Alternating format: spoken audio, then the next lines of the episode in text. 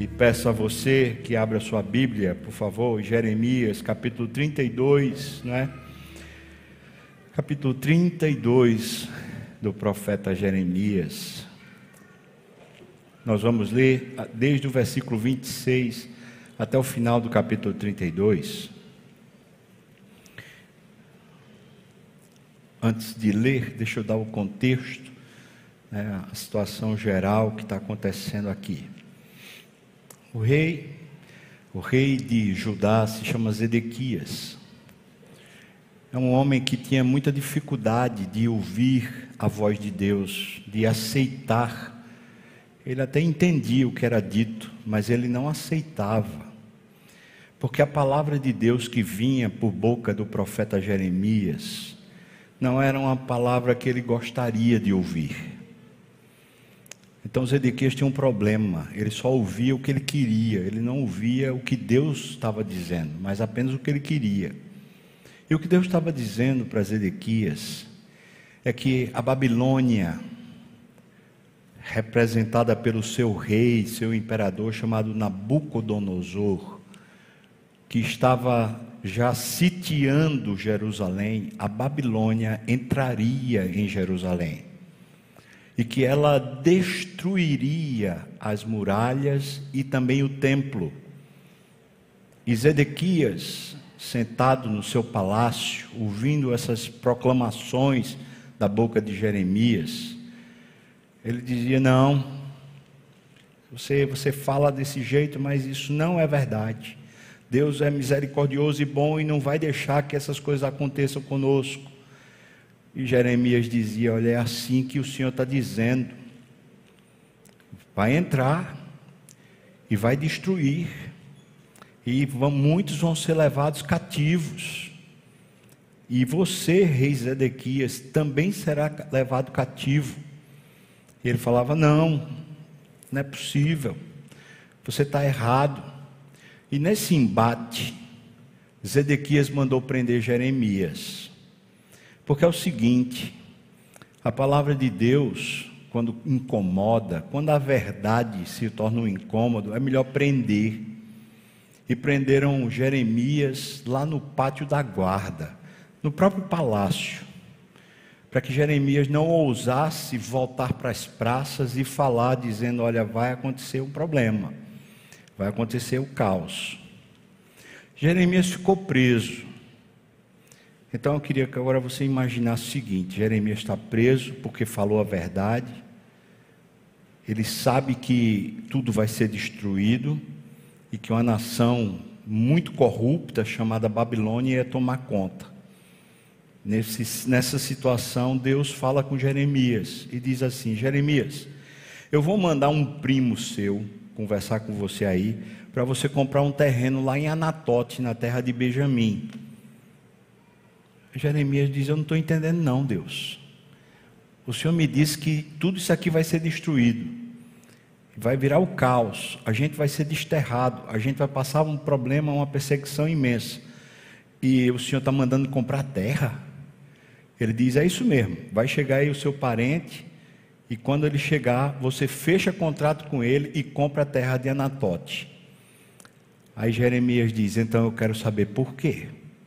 Eu vou fazer isso. E é interessante porque Jeremias vai, assina os contratos todos, paga o valor do terreno, e depois que ele faz tudo o que Deus tinha mandado fazer, então Deus responde para Jeremias por que ele precisava comprar aquele terreno. E eu já antecipo que a leitura que a gente vai fazer é justamente Deus respondendo para Jeremias por que ele tinha que comprar aquele terreno.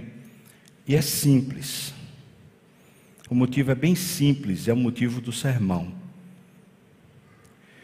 É que o Deus que ordena o caos, o Deus que nos disciplina e nos corrige com o caos, é o mesmo Deus que diz que o futuro, o seu futuro está nas mãos dele. E ele está preparando um futuro melhor para você. Amém, irmão?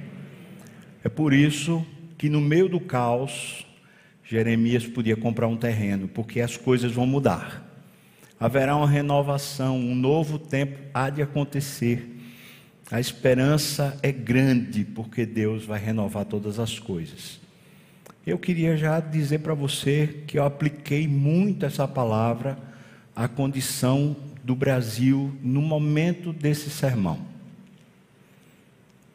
É notório a todos nós que estamos vivendo uma crise institucional. Existem três poderes estabelecidos na nossa Constituição: o poder executivo, o poder legislativo e o poder judiciário. E eu não quero entrar nos meandros das questões, mas está patente que dois poderes estão se bicando, não estão falando a mesma língua. E um poder está desafiando o outro no nosso país. E se você não entendeu isso muito bem, o que está acontecendo é uma ruptura institucional. Isso quer dizer que a nossa Constituição está sendo quebrada. E quando a Constituição de um país quebra, isso significa que a balbúrdia, a confusão entra em cena, a anarquia toma conta. Isso significa que se essas questões não forem resolvidas a contento, e se os poderes não voltarem a se conversar, nós vamos ter um tempo muito ruim no país. A confusão vai ser grande.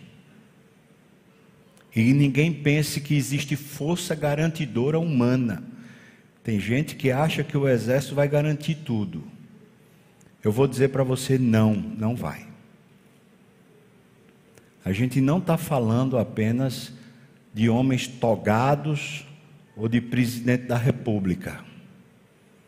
A gente está falando de dois poderes da nação que estão se bicando. Nós estamos falando, quando pensamos nesses dois poderes, de principados e potestades que estão por trás de poderes humanos. E ninguém pense que isso é uma coisa simples. Dentro desse contexto, essa palavra de Jeremias veio a mim, porque o que Israel estava vivendo naqueles dias era o prenúncio do caos muito parecido com o que acontecerá no Brasil caso haja uma ruptura institucional. Quebradeira, destituição de poderes, povo sendo levado cativo, preso, confusão para todo lado, morte, muita morte. Jeremias está dizendo para o rei Zedequias: vai acontecer isso. E Zedequias está dizendo: vai nada, espera aí, Deus não é assim não. E esse texto é como se fosse uma passagem para o futuro. Eu estou pensando aqui, se Deus quiser que o Brasil viva essa balbúrdia anunciada, se Deus quiser que a gente tenha uma ruptura institucional e confusão, e gente na rua, e briga, e foice, e espada, e revólver, e fuzil, e para todo lado. Eu quero que você hoje já receba de Deus a possibilidade de ver o futuro, o dia depois. Tem Deus suficiente para a gente passar pelo caos. Amém, irmãos? E tem Deus suficiente prometendo para a gente um novo dia um novo amanhã que está prometido já para nós. Esse texto é Deus dizendo para Jeremias: pode acreditar que tem um novo dia. Pode acreditar, Jeremias, que o caos não é o dono da história. Pode acreditar que tem um futuro garantido para você. Vamos lá, a partir do versículo 26. Então veio a palavra do Senhor Jeremias dizendo, a resposta, lembra? a resposta, Jeremias querendo saber por que é que eu vou comprar o campo tal.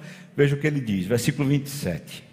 Eis que eu sou o Senhor, eu sou o Deus de todos os viventes. Acaso haveria coisa demasiadamente difícil, maravilhosa para mim? Portanto, assim diz o Senhor: Eis que eu entrego esta cidade, a cidade de Jerusalém, nas mãos dos caldeus, dos babilônicos, nas mãos de Nabucodonosor, rei da Babilônia, e ele a tomará, ou seja, o caos vai, vai chegar mesmo. Os caldeus que pelejaram contra esta cidade entrarão nela porão fogo a esta cidade e queimarão as casas sobre cujos terraços queimaram incenso a Baal e ofereceram libações aos outros deuses para me provocarem a ira. Sabe por quê, Jeremias? Porque os filhos de Israel e os filhos de Judá não fizeram senão mal perante mim desde a sua mocidade. Sabe por quê? Os filhos de Israel não fizeram senão provocar minha ira com as suas obras, com as obras das suas mãos. É assim que diz o Senhor. Porque para minha ira e para o meu furor me tem sido esta cidade. Só tem me causado dor de cabeça desde o dia em que a edificar até o dia de hoje, para que eu a removesse da minha presença. Por causa de toda a maldade que fizeram os filhos de Israel e os filhos de Judá para me provocarem a ira, eles, os seus reis, os seus príncipes, os seus sacerdotes, os seus profetas, como também os homens de Judá e os moradores de Jerusalém. Esses todos viraram-me as costas, não o rosto apenas. Ainda que eu, começando de madrugada, os ensinava, eles não deram ouvidos para receber a advertência. Antes, eles puseram as suas abominações nas casas que se chama, desculpa, na casa que se chama pelo meu nome o templo para a profanarem. Edificaram os altos de Baal, que estão lá no vale do filho de Rinom, para queimarem os seus filhos e as suas filhas a esse Deus nefasto chamado Moloque. O que nunca eu lhes ordenei, nem me passou pela mente fizessem tal abominação para fazerem pecar a ajudar. Agora, pois, assim diz o Senhor, Deus de Israel, acerca desta cidade da qual vós dizeis: Olha, Jerusalém já está entregue nas mãos do rei da Babilônia, pela espada, pela fome e pela peste. Eis que eu vou fazer um novo dia, eu os congregarei de todas as terras para onde os lancei na minha ira, no meu furor, na minha grande indignação.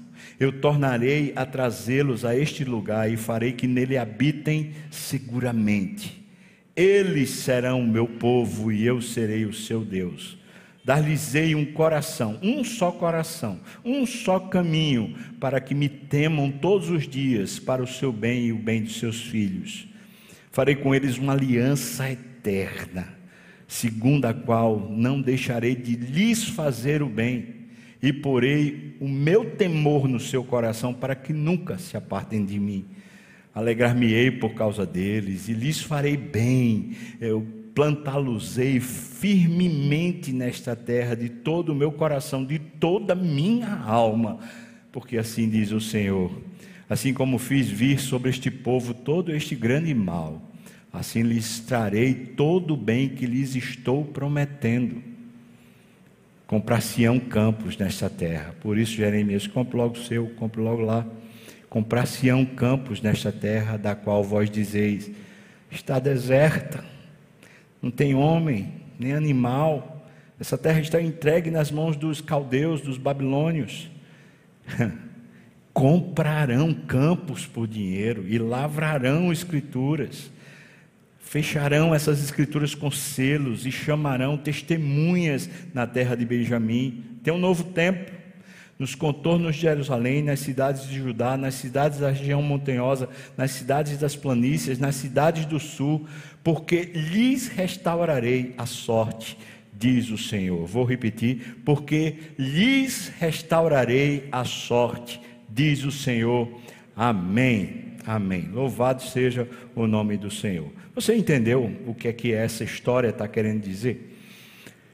Deus mandou o profeta comprar um campo como um anúncio de uma promessa dele. A promessa é que depois que viesse a tempestade, viria bonança. Depois que viesse o caos, viria paz. Deus haveria de usar a situação caótica, ruim, nefasta, para abençoar essa nação e transformar o coração daquele povo. E eu apliquei isso diretamente a mim mesmo, pensando: Senhor Deus, tenho passado pelo teu juízo junto com os moradores da terra.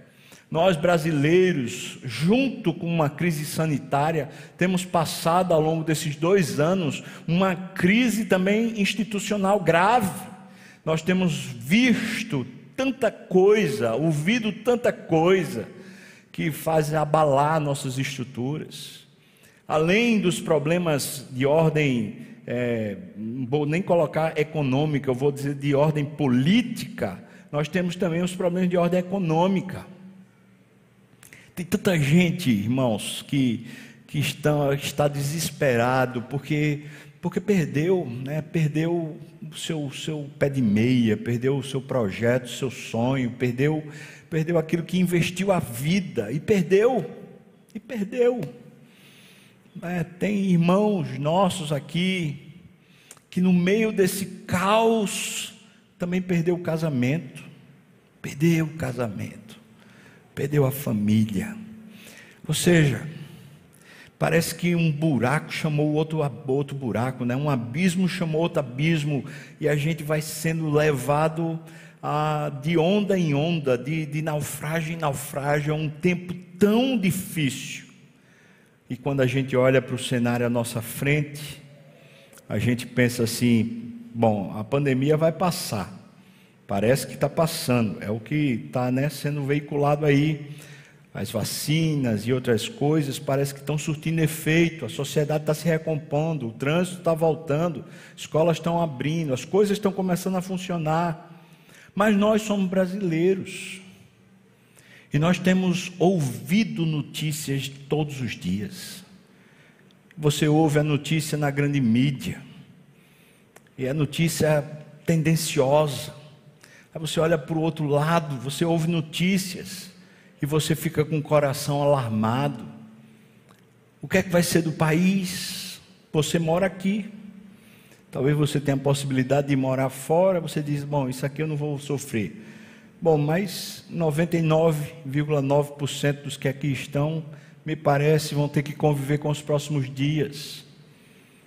Eu queria pensar aqui com você, irmão. O pastor Jorge Linhares, homem muito conhecido, batista, homem de Deus, com a vida proba, uma vida correta, um homem que tem um ministério de muitos anos, sabe-se lá, mais de 40 anos de ministério na sua escola, a escola que ele tem na própria igreja batista lá de Minas, uma escola com ensino para crianças, resolveram fazer um vídeo afirmando o que todo mundo já sabe. Menino é menino e menina é menina. E não se confunde isso. Fez um vídeo, foi chamado para prestar depoimento à justiça porque estava fazendo fake news, estava disseminando ódio na sociedade. Vocês não fiquem alarmados se de repente vocês ouvirem saber que algum pastor daqui da igreja, talvez eu mesmo, esteja depondo em algum lugar ou preso. Eu queria abrir seus olhos, a gente está diante disso não há garantia de que isso vai mudar. Dependendo dos próximos dias, pode ser que esse cerco feche, e eu queria abrir bem seus olhos. Na Bolívia, nossos irmãos crentes estão sendo queimados em praça pública. Na Venezuela, pastores foram mortos por, por abrirem sua boca e lerem a Bíblia.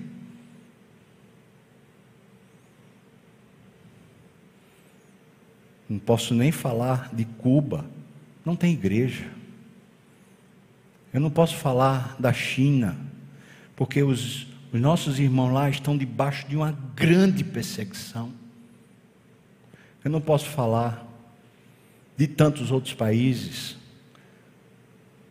onde o Evangelho é um assinte aos poderes, simplesmente porque afirma as coisas mais básicas Família é um valor que não pode ser substituído. Deus criou foi homem e mulher, não há um outro gênero. A sociedade se estabelece no casamento entre homem e mulher e pronto. E nós estamos passando por um tempo que talvez você já advogue um tipo de tolerância a respeito de assuntos que a Bíblia fechou questão faz muito tempo. Talvez eu falando isso seja malquisto por alguns irmãos daqui, que dirá de outros lugares, de outros campos, de outras filosofias e ideologias. Queria que você e eu pensássemos assim: o que é que nos espera nos próximos anos? Sabe o que é que nos espera? restauração. Amém, irmão? Eu fico imaginando que a gente está mais ou menos como Jeremias.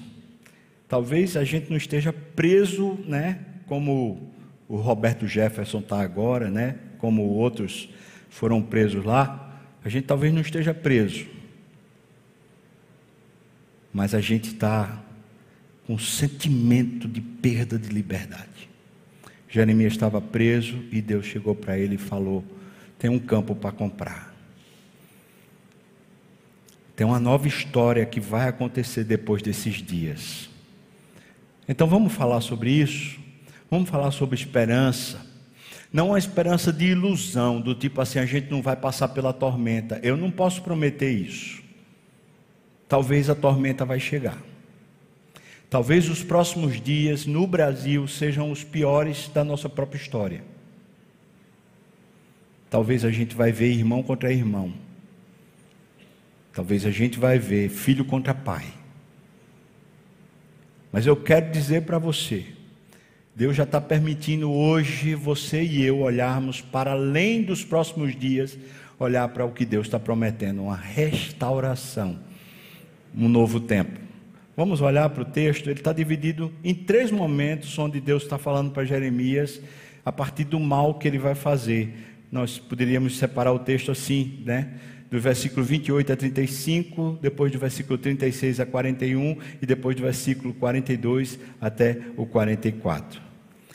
Primeiro, queria que a gente lembrasse: o nosso Deus é muito maravilhoso porque ele nos ajuda a vencer o mal, a entender o mal e vencer o mal. E ele faz isso nos corrigindo. Ele não nos deixa a mercê da época, do tempo, da cultura. Ele também não nos deixa a mercê dos nossos próprios desejos. O nosso Deus é um Deus vivo, é um Deus presente, é o Emanuel, é o pastor e guia da igreja, portanto, ele não deixa o seu povo à mercê dos ventos de, de, de, cultura e de tempo, ele não nos deixa cativos de ideologias.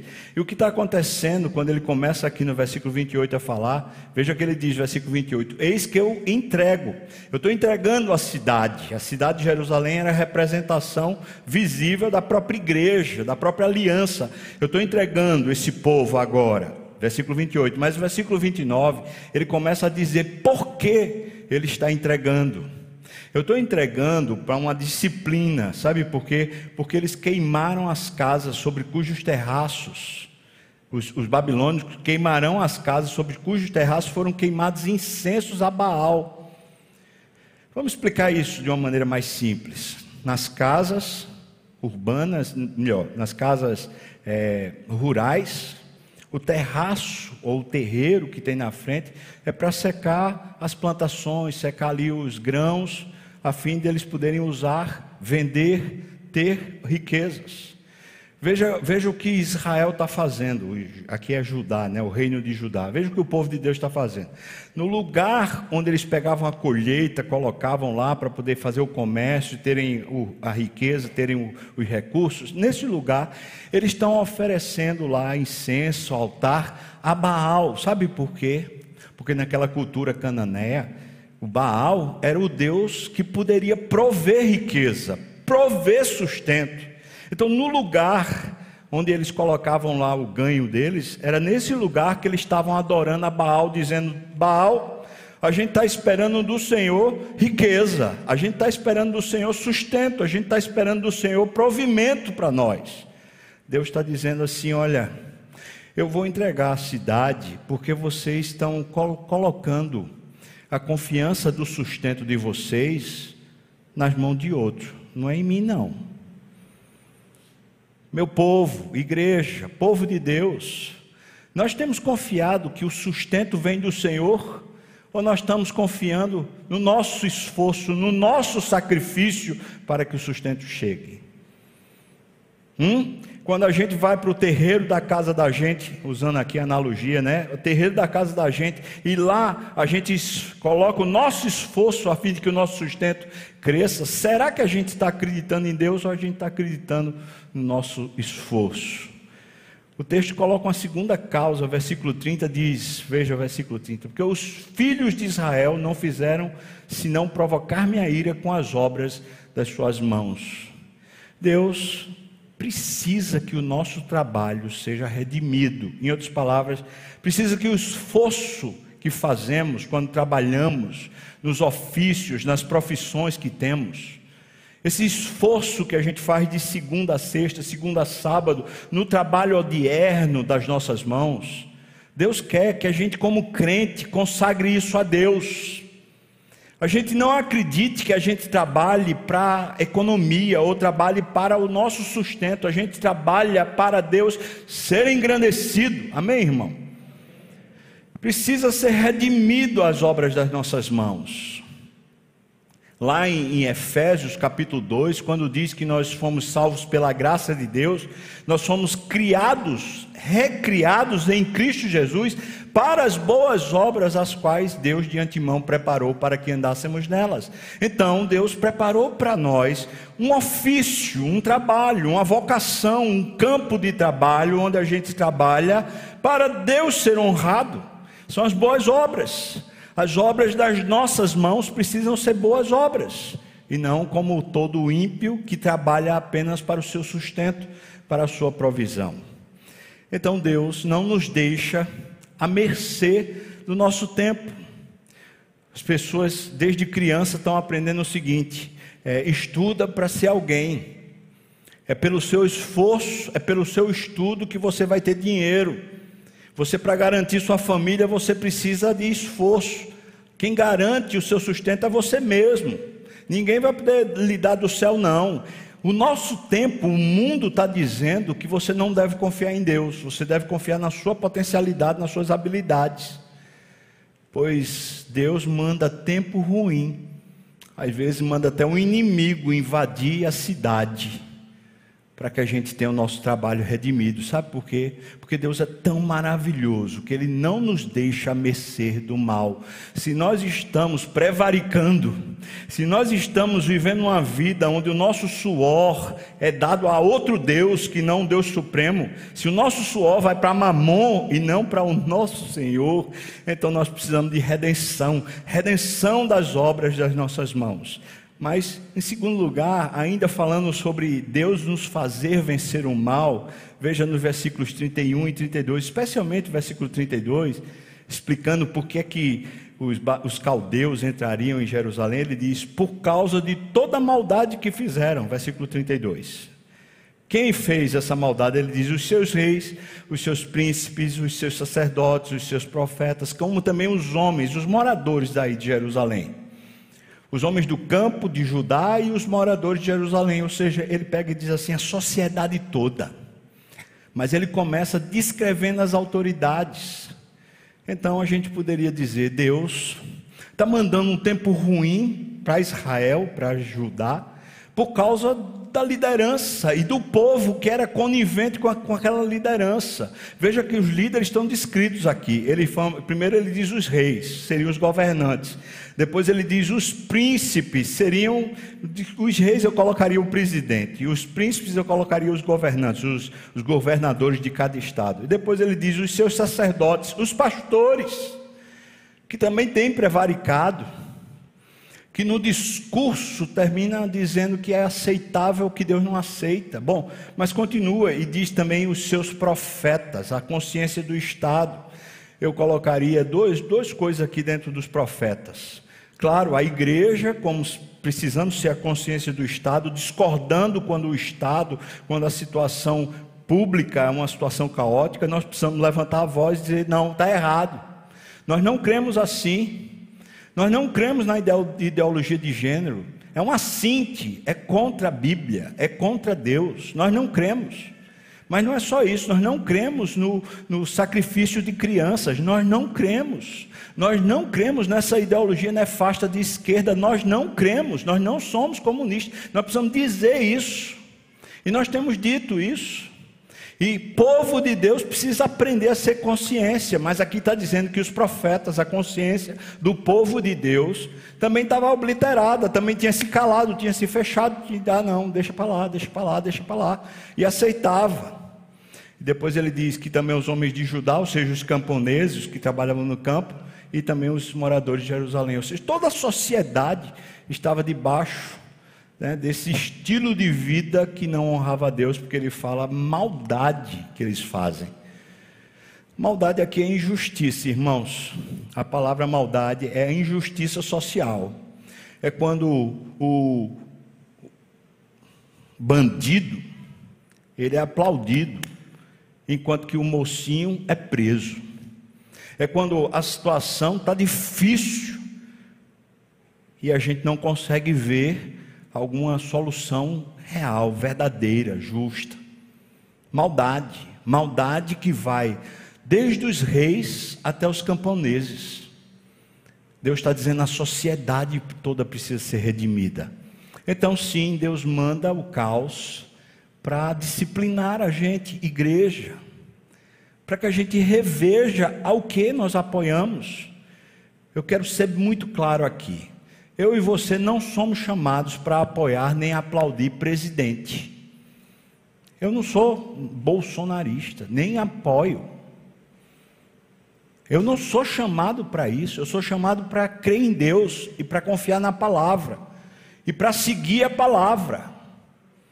Então não estou convocando absolutamente ninguém a ficar seguindo política, mas entenda o tempo que a gente vive. E em cima do tempo que a gente vive, Deus intervém. E Deus manda o caos para o povo de Deus passar pelo perrengue, quando o povo de Deus se torna conivente com as questões que a Bíblia desaprova. Que a Bíblia desaprova. Vamos continuar. Ainda nessa questão de vencer o mal, né? versículos 33 a 35, a gente vai encontrar o problema das famílias. Veja o que diz versículo 33. Começando de madrugada, Deus ensinava a eles, mas eles não davam ouvidos, eles não recebiam advertência, semelhança de Ezequias lá, que eu falei para vocês, Zedequias lá. Versículo 35. Veja o que é que esse povo, em vez de ouvir a voz de Deus, o que é que eles fazem?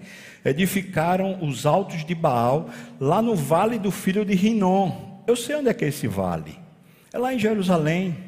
É num, numa região próxima aonde ficava a edificação do templo. Era uma região de, de precipício. Sabe que Jerusalém fica num monte. Tem uma região, uma área de Jerusalém do monte que ela fica num desfiladeiro, assim, num precipício. O Vale de Rinom é justamente ali, o Vale dos Filhos de Rinom. E ele está dizendo ali: o, povo de Israel, veja o que, é que eles faziam. Eles queimavam seus filhos e suas filhas no vale de Rinom a Moloque. Essa divindade nefasta. Você sabe qual é a, a, a feição de Moloque? É como se fosse um boi, uma vaca com um chifrão assim. Parece o capiroto, como a gente chama.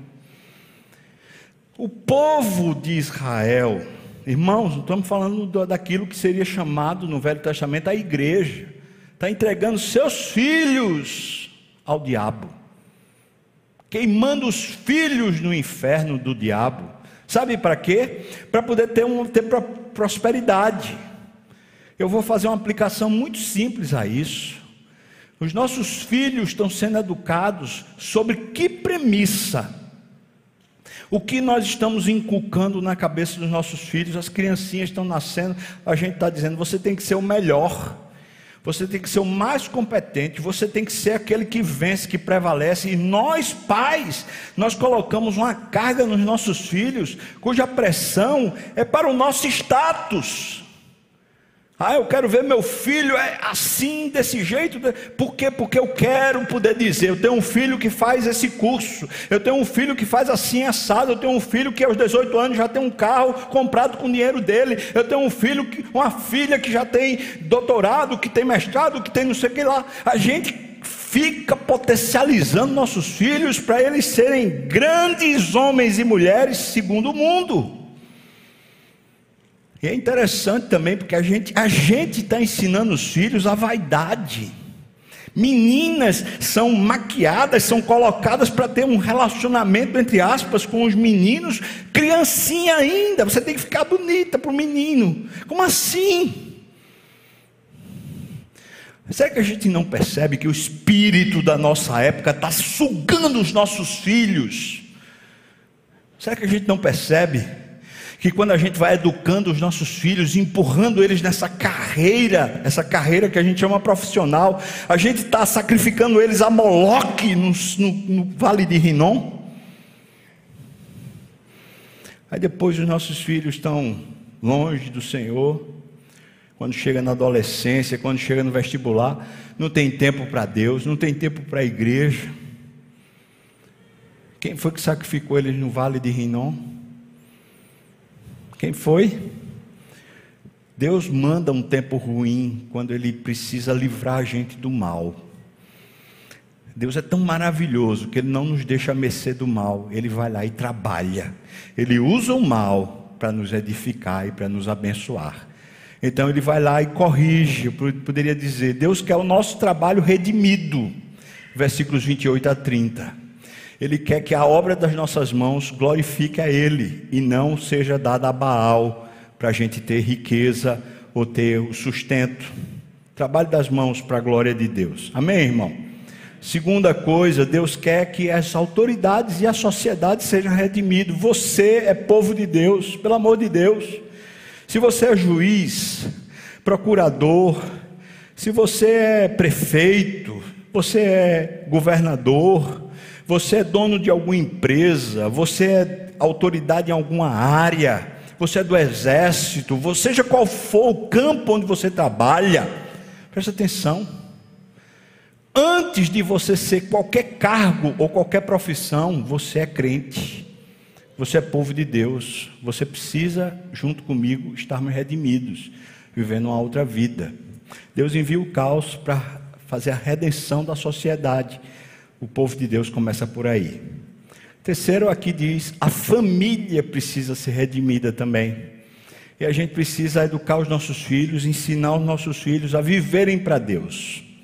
Desde a gente, pai e mãe, viver para Deus. Não viver para Moloque. Não viver para o, o status, para o, o ganha-pão, ou viver para a riqueza, para a prosperidade, mas viver para a glória de Deus, não sacrificando nossos filhos a Moloque. Deixa eu então dizer assim, irmão, para você e para mim. Talvez o Senhor engrosse o caldo nos próximos dias. Porque se eu e você, e se a igreja brasileira, chamada igreja evangélica, não quer levar a sério essa vida com Deus, se a gente está se prostituindo com Baal e Moloque, se a gente está igualzinho ao povo desse mundo, se deixando levar pelos valores nefastos, talvez Deus precise engrossar o caldo para nós. Talvez a gente vai ter que passar por um problema maior. E isso é bondade de Deus. Você acredita nisso, irmão? Isso não é Deus sendo vingativo, é Deus abençoando a gente, ensinando a gente, corrigindo a gente, limpando a gente. Mas o nosso Deus também é maravilhoso, porque Ele nos dá um pertencimento. Os versículos 20, 36 a 41 fala sobre isso. Ele cria uma sociedade. Veja, versículo 36 ele diz: já está entregue, dizendo da cidade. A cidade de Jerusalém já está entregue. Quando ele diz isso no versículo 37, ele diz: Eu os congregarei de todas as terras. Ou seja, eles vão passar pelo perrengue, pelo problema, mas a salvação deles A mudança da situação deles vai começar quando eles começarem a congregar de novo. Quando eles começarem a levar de novo a vida de culto a sério. Quando eles começarem a colocar de novo a vida religiosa, espiritual deles a sério. Eu já disse, já está entregue a cidade. A cidade já está no perrengue.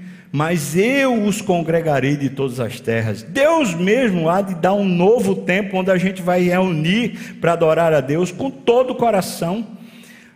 A igreja é obra de Deus e ela tem na, na sua genética, ela tem na sua semente a própria palavra de Deus como genitora. Então a gente não vai ficar à mercê do tempo do homem, mas sim Deus vai reunir de novo o seu povo. Haverá de ter um novo ajuntamento, haverá de ter um novo tempo, um renovo espiritual. Eu os congregarei. Amém, irmãos? Isso é poderoso. Preste atenção como Deus dá valor à igreja. E é bom que a gente pense sobre irmãos nossos que não estão congregando. Por que não estão? Irmãos nossos, talvez ali de terceira idade, com receio, com medo, mas agora estão vacinados. Irmãos nossos aqui, talvez aí casais, família, famílias né, com filhos, mas não, não participam. Por que será? Jovens, jovens que não, não vou porque eu tenho um avô que está idoso, porque eu moro com não sei quem e, e a pessoa. Jovens que não vêm, não congregam. Deus é maravilhoso. Quando Ele começa um renovo, Ele, quando começa um novo tempo, Ele começa congregando as pessoas congregando elas. E diz aqui ainda no versículo 37, no finalzinho diz: "Farei que eles habitem nessa terra seguramente". Além de os congregar, nos congregar, também está dizendo que vai haver segurança.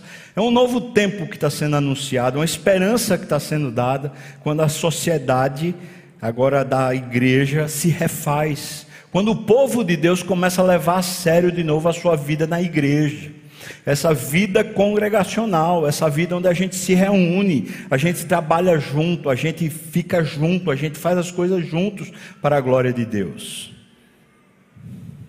Versículo 38 diz: Eles serão o meu povo e eu serei o seu Deus. Isso dá um sentimento de propriedade tão maravilhoso. Nós seremos a sociedade abençoada.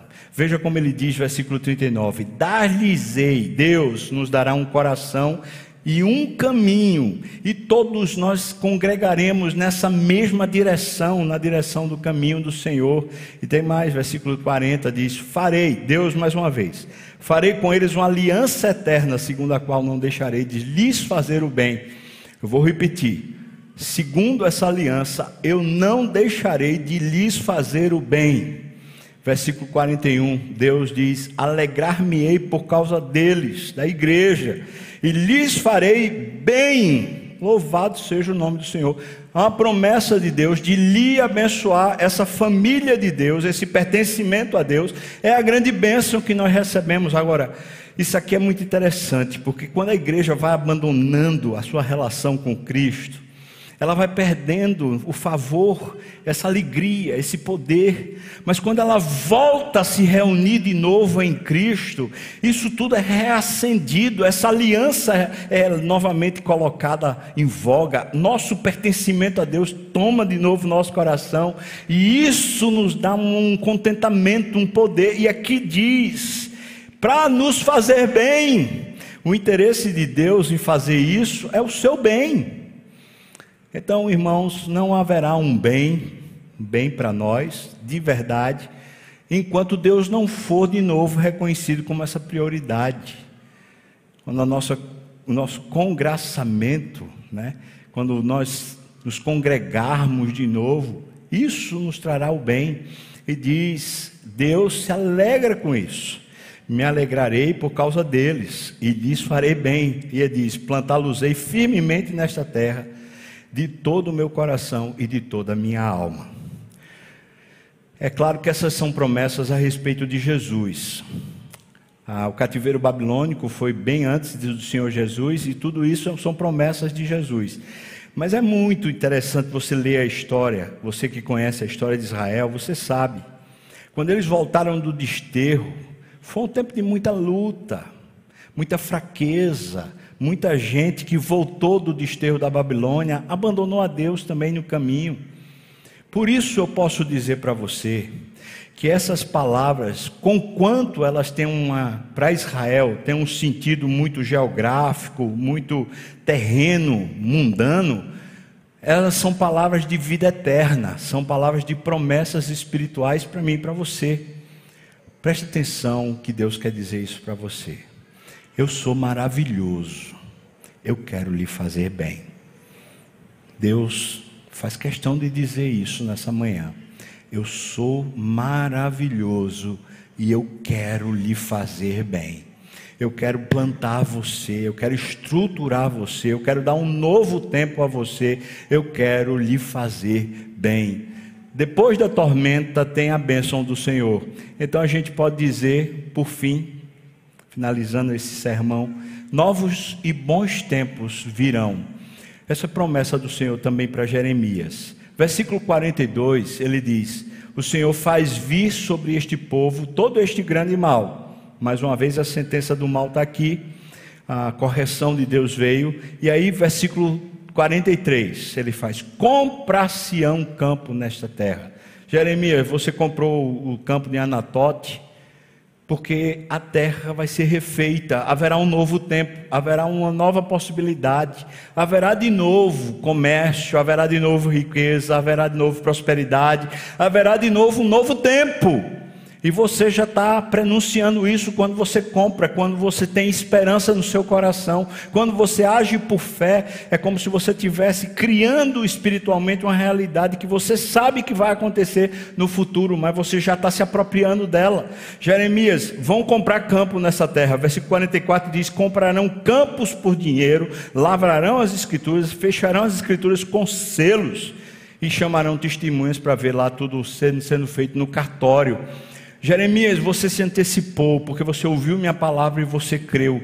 O versículo 44 no final diz: Porque lhes restaurarei a sorte, diz o Senhor. Lhes restaurarei a sorte, diz o Senhor. Jeremias, quando teve aquele encontro na prisão, um encontro com Deus, ele estava ouvindo Deus dizendo para ele: A tormenta vai ser grande, eu preciso dar uma escovada na igreja eu preciso limpar a igreja no seu trabalho, eu preciso limpar, limpar a igreja aí na sua sociedade, como é que ela vive espalhada aí pelo mundo. Eu preciso dar uma escovada na igreja para limpar ela, purificá-la. Mas eu vou fazer uma aliança com ela. Veja que é isso que Deus está dizendo. E essa aliança é para lhes fazer bem. Eu vou edificá-la de novo, vou fortalecê-la de novo. E diz mais: então você comprou o campo porque vai ter um novo tempo, a economia vai florescer de novo, haverá um novo tempo de prosperidade na face da terra. Eu creio nisso de todo o coração, irmão. Eu sei que a gente vai passar, ou está passando por uma tormenta. Eu não sei dizer se a gente vai piorar, se essa tormenta ainda vai ficar pior.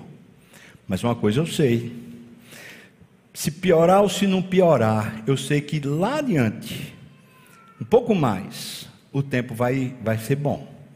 Tem coisa boa vindo. E eu e você, hoje, podemos comprar o campo de Anatote. Nós podemos antecipar isso pela fé. Nós podemos dizer: eu não vou me deixar levar pelo, pelo medo. Eu não vou me deixar levar pelas circunstâncias adversas. Eu vou comprar meu campo hoje eu já vou garantir que a promessa é verdade para mim. Pode ser que não seja verdade para o meu vizinho, mas para mim já é verdade. Eu vou comprar meu campo hoje. Eu quero chamar você para comprar seu campo hoje, sem dinheiro, sem preço, mas com testemunhas. As testemunhas do povo de Deus dizendo: Olha, aquele ali comprou o campo dele. Eu estou chamando você para ter esperança. Eu estou chamando você para dizer no seu coração: Deus é maravilhoso, Deus Prepara o meu coração, porque o Senhor é maravilhoso. O Senhor tem que me limpar, me limpe, Senhor Deus. O Senhor tem que limpar minha casa, tem que limpar meus filhos. Limpa, Senhor. Passa escova, porque o Senhor é maravilhoso. Senhor, eu quero me apropriar de novo, quero tomar de novo posse das tuas promessas. Eu quero de novo me aliançar contigo, eu quero congregar com o povo, eu quero estar junto com o povo, como o Senhor disse que faria. Eu quero isso para mim, Senhor Deus. Por quê? Porque eu sei que vem um novo tempo. Eu sei, Deus está prometendo para mim, para você, vem um novo tempo, irmãos. Pode ter certeza que se não for aqui em vida, eu não provar isso, vai vir aqui na terra de todo jeito. Mas se eu não provar aqui na terra, eu vou provar melhor do que vocês que ficarem aqui, porque eu vou estar no céu. Vamos comprar o campo? Esse campo Anatote hoje se chama esperança. Eu não vou desfalecer. Eu não vou me deixar tomar pelo medo, pela insegurança. Eu não vou. Pode a notícia ser ruim. Pode ser que haja uma crise, um problema ainda maior. Pode ser que o país entre em ruína, em colapso. Eu não vou temer. Eu não vou me abalar. Eu tenho Deus eu tenho Deus suficiente para mim, eu vou continuar firme. Hoje eu quero comprar o campo de Anatote com testemunhas. Você quer comprar também, irmão? Quer comprar? Esse campo se chama Esperança. Você não precisa pagar nada. Aqui não é universal do reino de Deus, não, que você tem que pagar para poder ter as coisas. Você não paga nada com dinheiro, mas você paga com atitude. Você diz: é aí que eu vou me firmar, é em Deus que eu vou me firmar, eu vou me aliançar, eu vou congregar, eu vou estar firme no Senhor, eu vou estar junto, eu vou comprar o campo. Eu tenho esperança. Você tem esperança? Você tem esperança sobre seu casamento? Tem esperança sobre sua casa? Tem esperança sobre seu comércio, sobre seu patrimônio? Você tem esperança? Irmão, pode ser que tudo fique pior ainda, mas eu tenho esperança, porque o nosso Deus sabe o que é que Ele está fazendo. Eu sou o Deus de todos os seres viventes, diz o Senhor. Ele é seu Deus, amém, irmão? Ele é o seu Deus. Você vai comprar o campo? Se você for comprar o campo, fique de pé para a gente orar, como quem está dizendo: Senhor, olha aqui, eu quero que todo mundo testemunhe. Olha aqui, Senhor, estou aqui tem testemunha, você está comprando o campo, campo da esperança, campo de Anatote. Mesmo preso, mesmo sabendo que pode vir uma situação pior, eu estou firme, eu sei para onde eu vou. Bendito é o teu nome, Senhor. Bendito é o nome do Senhor para sempre. Que coisa maravilhosa é ter o Senhor. Ah, Pai, muito maravilhoso ter as tuas promessas, ter certeza que o futuro é bom porque está nas tuas mãos, ter certeza que, ainda que tudo se transtorne, o Senhor está limpando, purificando e abençoando a sua igreja. Louvado seja o nome do Senhor. Não tem nada melhor do que ser a tua igreja. Oh, meu Deus, põe as nossas disposições e pensamentos em ordem queremos ter esperança viva, nós queremos ser cartas do Senhor aqui na terra, que mandam, que proclamam esperança, porque temos Deus, o Deus verdadeiro é o nosso Deus. Oh, meu Pai, Faz o nosso coração resplandecer, verdejar, trazer de novo ânimo e alento, fortalece o teu povo. Tu és Deus maravilhoso para nós, Senhor. Bendito seja o teu nome, que ultrapassa todo bem dizer, todo louvor, no nome de Jesus. E que a graça do nosso Senhor e Salvador Jesus Cristo, o amor de Deus, o nosso querido e amado Pai, a comunhão, o consolo, a bênção, o poder e o avivamento do Espírito venha sobre nós, o povo do Senhor. Não só aqui e agora, mas até quando o Senhor voltar e nos tomar para si. Aleluia!